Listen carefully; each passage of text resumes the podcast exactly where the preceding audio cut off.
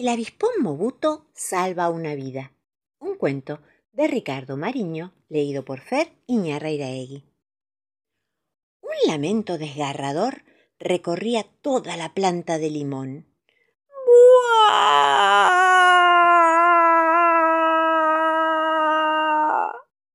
Este triste alarido pertenecía al renombrado Tito Nicolás Cienpiés, dueño de cincuenta patas izquierdas y otras tantas derechas.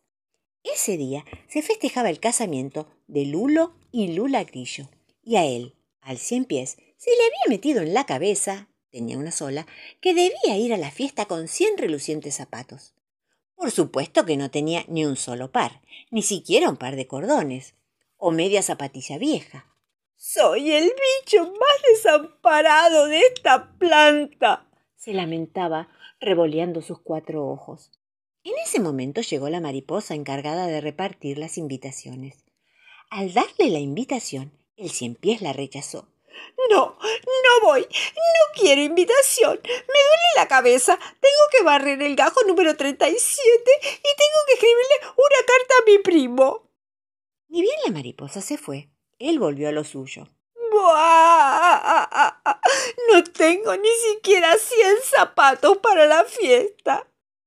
El avispón Mobuto, escondido detrás de una hojita, había presenciado la terrible escena. Decidió ayudar a su amigo.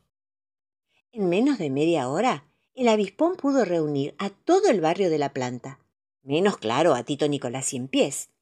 El avispón Mobuto puso a consideración el problema de los zapatos. Que se dibuje un zapato en cada pie y listo, propuso una chinche verde muy nerviosa porque era la primera en hablar. Busquémosle un zapato gigante que meta ahí todos los pies, dijo la araña Francisca. Yo opino. ¿Qué iba a decir? Ay, me olvidé, dijo el piojo, y todos se rieron. Que el cien pies lleve un cartel que diga cien zapatos, gritó alguien. No, no, no, no, no, no, que diga cincuenta zapatos izquierdos y cincuenta derechos, opinó sonriendo la chinche, y sonreía porque era la segunda vez que hablaba. La reunión duró horas. El piojo que habló, por ejemplo, empezó la reunión siendo niño y la terminó adulto. De todas maneras, cuando faltaba poco para la hora de la fiesta, llegaron a un acuerdo. Ni bien terminó la reunión, el avispón Mobuto voló hasta la casa de Tito Nicolás Cien Pies. ¿Qué haces, Tito? ¿Cómo te va? Me duele la cabeza, tengo que barrer el, el gajo número 37 y tengo que ¿Te enteraste de la última? Este barrio está cada día más loco. Tengo que escribirle una carta. A la fiesta hay que ir descalzos. Una carta a mi primo que... ¿Qué? Que a la fiesta hay que ir descalzos. El que no va así no entra. ¿Descalzos? Sí, dicen que es la última moda. Son locos. Ah, así que, que ¿Está de moda ir descalzos a la fiesta? Claro, pero vos no podés ir. ¿Cómo? Si yo tengo pies descalzos, ¿sí tengo? Sí, eso sí, pero te duele la cabeza, tenés que barrer y el asunto de la carta. Pero no, querido, si la cabeza no me duele más dijo TN cien pies mientras empezaba a peinarse el flequillo entusiasmado. Además, ¿qué voy a barrer el gajo 37 si está limpito? ¿Y qué le voy a mandar una carta a mi primo si todavía ni sabe leer? ¿Sos loco vos? Vamos, vamos, Mobuto, que se hace tarde. La fiesta fue un éxito. Había migas de media luna, miel, polen, medio durazno podrido y otros manjares. Tito Nicolás Pies se sacó una foto bailando el tango con la chinche verde y otra foto haciendo muecas con el avispón Mobuto. Fue un fiestón. Los horneros, un cuento de Juan José Manauta, contado por Fer Iñarreiraegui. Cada vez que los dos horneros en pareja chillan a su turno como si conversaran, el abuelo, si está chupando el mate, deja la bombilla y los mira. Si está con la pava en la mano, la pone sobre las brasas y otra vez los mira. El abuelo está sentado en un banquito enano y hace espaldas a la pared del rancho que da al río, porque es de mañana. Solo de mañana los horneros chillan así, con esa alegría. Ellos también se cansan, y debe ser de mañana cuando mejor trabajan.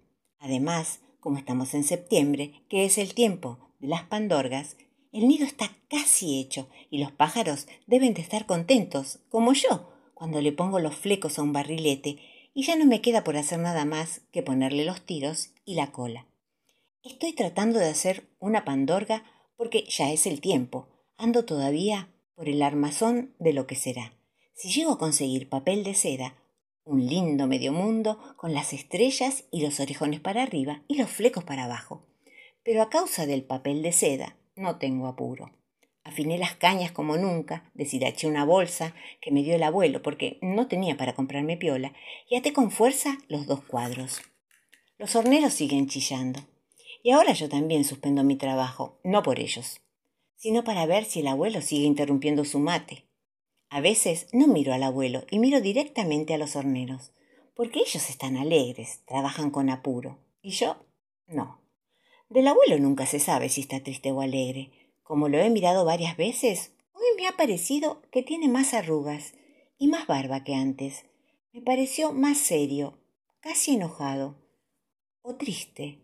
¿Será por eso que mira a los horneros como si nunca los hubiese visto? Yo tengo casi hecho el armazón, pero no me apuro. Y no me apuro. ¿Para qué? Las cañas están lustrosas de tanto alisarlas con el cuchillo. Me apuro porque no tengo el papel de seda y no veo cómo conseguirlo, porque el abuelo ya me dijo anoche que no tiene plata y hoy no ha podido vender ni un solo pescado. Tampoco apareció nadie por el río. No pienso hacer mi medio mundo con papel de diario o de estraza, Sería una vergüenza y me saldría un empacho que no remontaría ni con tormenta. Entonces, como no tengo nada que hacer, yo también me pongo a mirar cómo trabajan los horneros. ¿En qué piensa el abuelo? Yo pienso, después de mirarlos un buen rato, que los horneros tienen barro y paja de sobra para hacer el nido. Por eso están tan alegres. El abuelo me mira, le brillan los ojos como si estuviera por llorar. Pero el abuelo no llora, nunca llora. Él sabe que no podré terminar la pandorga. Anoche hablamos de eso, del papel de seda, y el abuelo nunca habla. Como el abuelo me mira, dejo el armazón, me acerco al viejo, me siento en el suelo junto a él. Los dos, tal vez, estemos tristes, pero seguimos mirando cómo trabajan y chillan esos horneros tan alegres. El fantástico señor Wani, un cuento de Kanako Usui, contado por Fer Iñarreiraegui.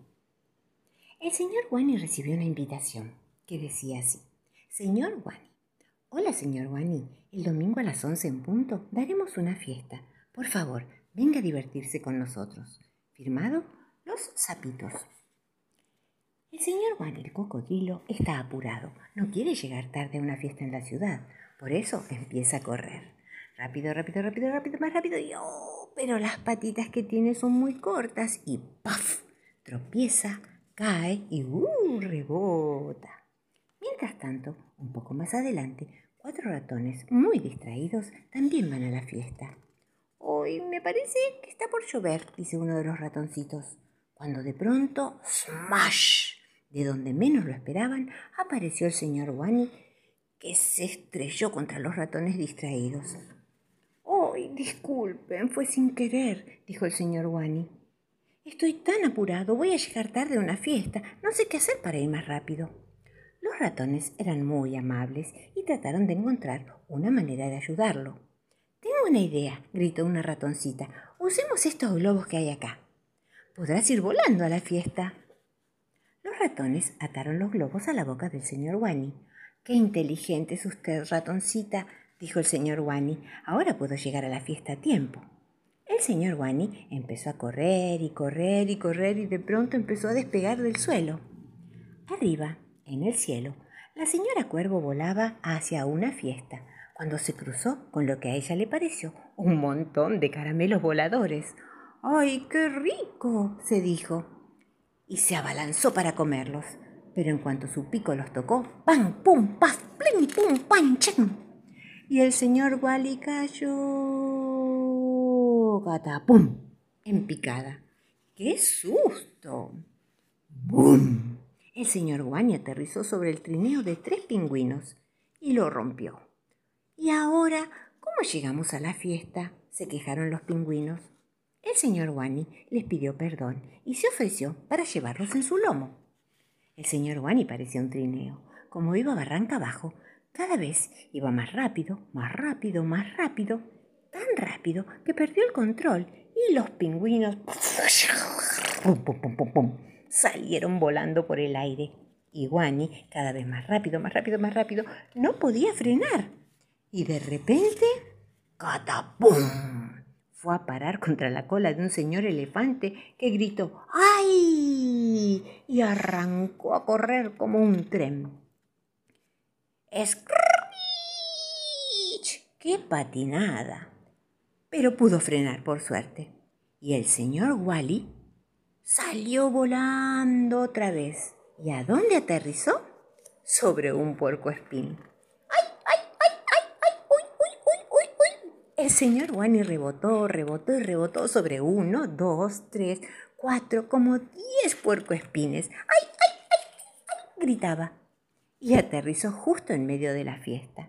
Hola, señor Wani, sírvase un refresco, dijeron los sapitos. También habían llegado los nuevos amigos del señor Wani. La fiesta duró todo el día y todos la pasaron maravillosamente bien. Al atardecer se fueron todos. ¿Y saben quién llegó? Llegó el señor Tortuga. Estaba muy, muy retrasado el pobre.